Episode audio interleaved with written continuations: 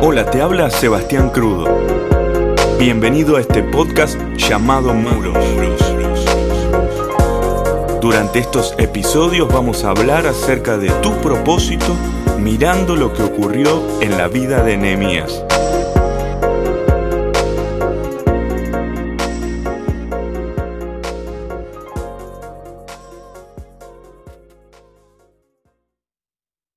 Hola, bienvenido nuevamente a este podcast.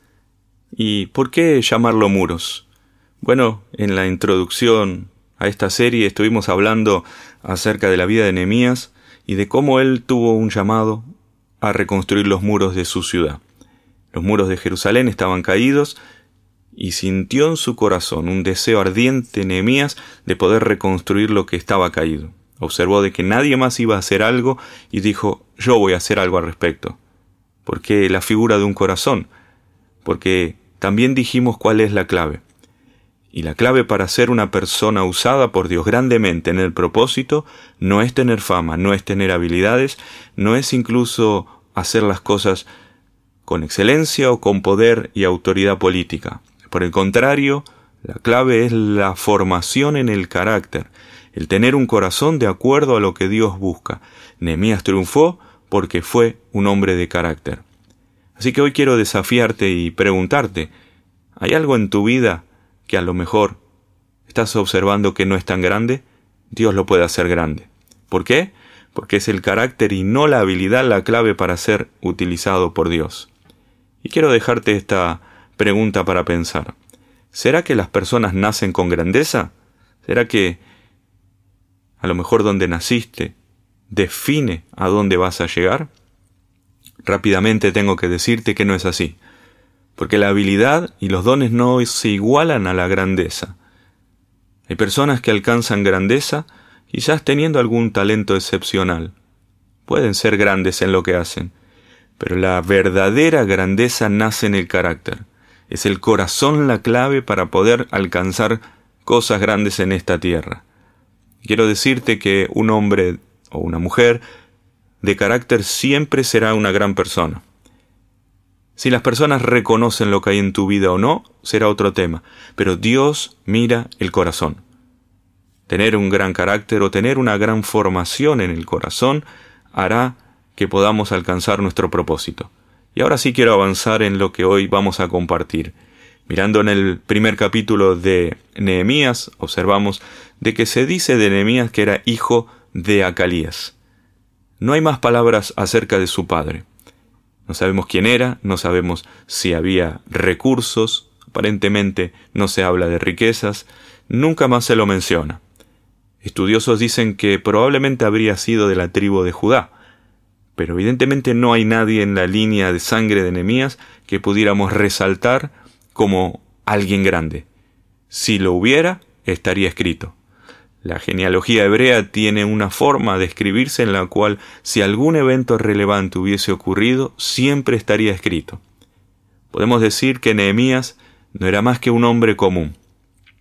Era un servidor sin tener algún tipo de entrenamiento especial. A lo mejor en tu vida hoy está ocurriendo algo similar.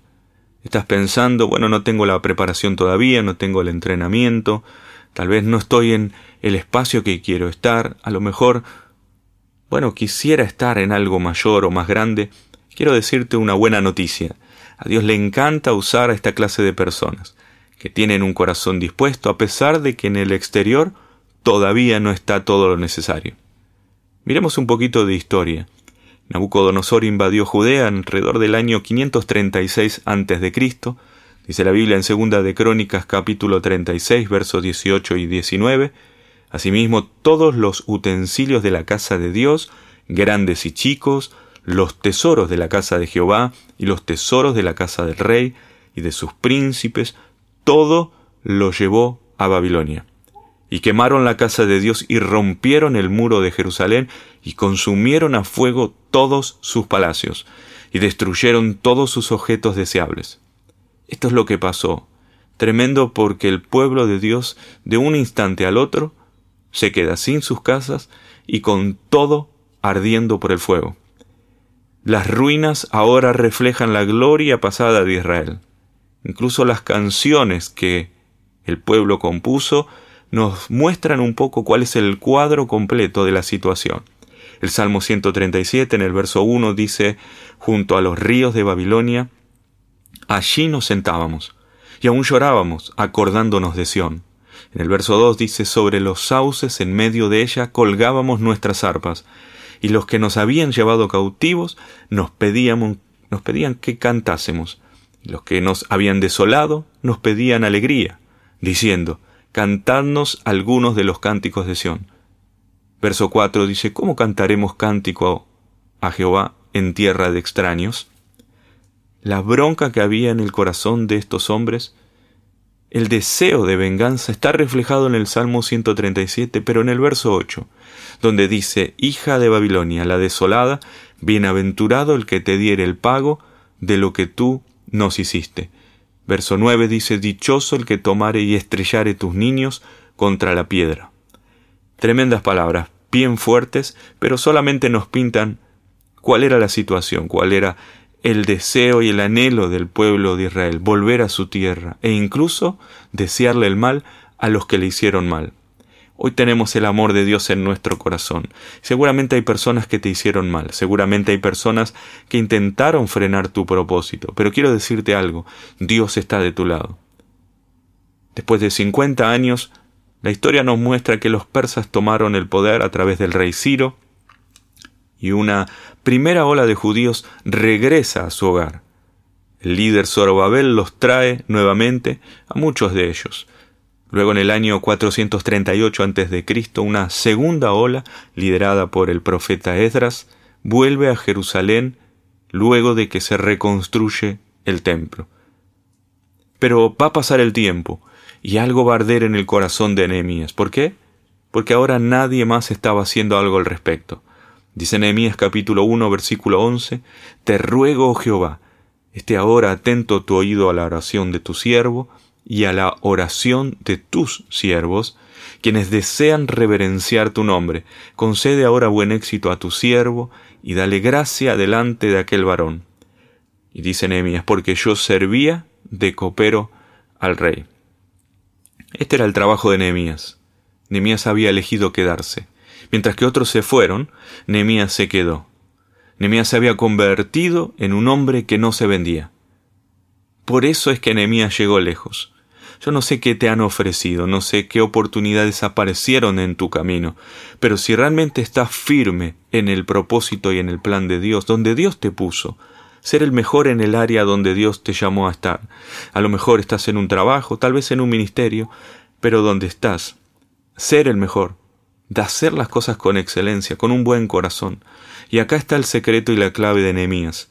Nehemías tenía un acceso diario al rey, pero su corazón estaba con la gente. ¿Dónde está tu corazón?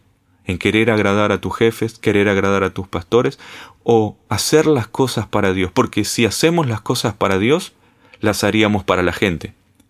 Dice Nehemías capítulo 1 en el versículo 2 que vino Anani, uno de mis hermanos, dice Nehemías, con algunos varones de Judá, y les pregunté, por los judíos que se habían escapado, que habían quedado de la cautividad, y por Jerusalén, y me dijeron, el remanente, los que quedaron de la cautividad allí en la provincia, están en gran mal y afrenta, y el muro de Jerusalén derribado, y sus puertas quemadas a fuego. Quiero preguntarte, ¿estás cómodo en la situación en la cual estás viviendo?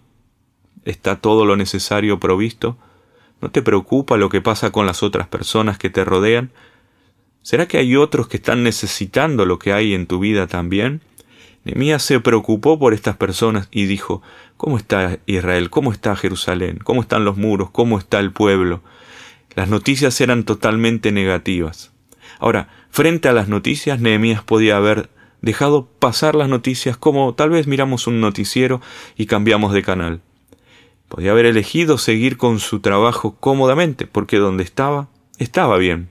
Pero no, tomó la decisión de hacer algo al respecto. ¿Qué es lo que vas a hacer en este día? ¿Qué es lo que podrías hacer en las próximas semanas para poder hacer algo por las personas que están necesitándolo? Quiero leerte lo que dice el Salmo 137 en el versículo 5 porque si la reacción de Nehemías fue esta, tiene que haber un fundamento. Dice, de la siguiente manera el verso 5 del Salmo 137. Si me olvidare de ti, oh Jerusalén, pierda mi diestra su destreza, mi lengua se pega a mi paladar, si de ti no me acordare, si no enalteciera Jerusalén como preferente asunto de mi alegría. Evidentemente para los hebreos, para los judíos, Jerusalén ocupaba un lugar muy especial, hoy lo hace incluso. Pero para nosotros, el lugar, el propósito, el llamado, el espacio donde Dios quiere que obremos, ¿ocupa el primer lugar? ¿Ocupa el espacio prioritario en nuestra vida o será nuestra propia comodidad? Dios quiere desarrollar tu carácter, Dios quiere que formes tu corazón para ser cada vez más parecido a Jesús.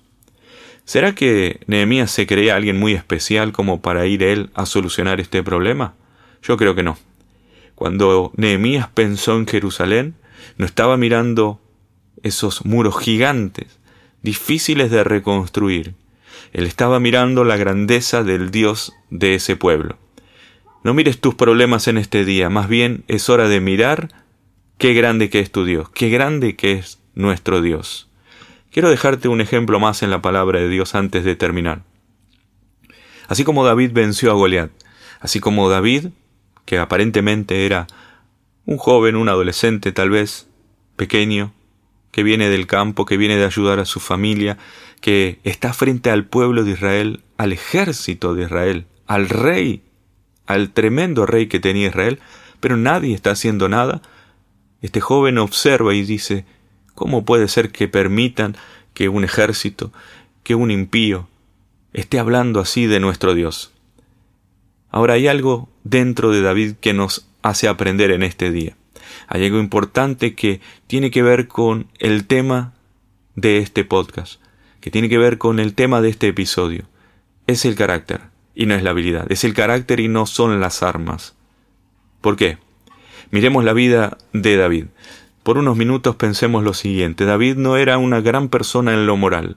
Cometió una serie de errores tremendos. Inmoralidad sexual, inmoralidad en cuanto al manejo del ejército, asesinatos, cantidad de cosas, incluso en el manejo de la familia demostró no ser un buen padre.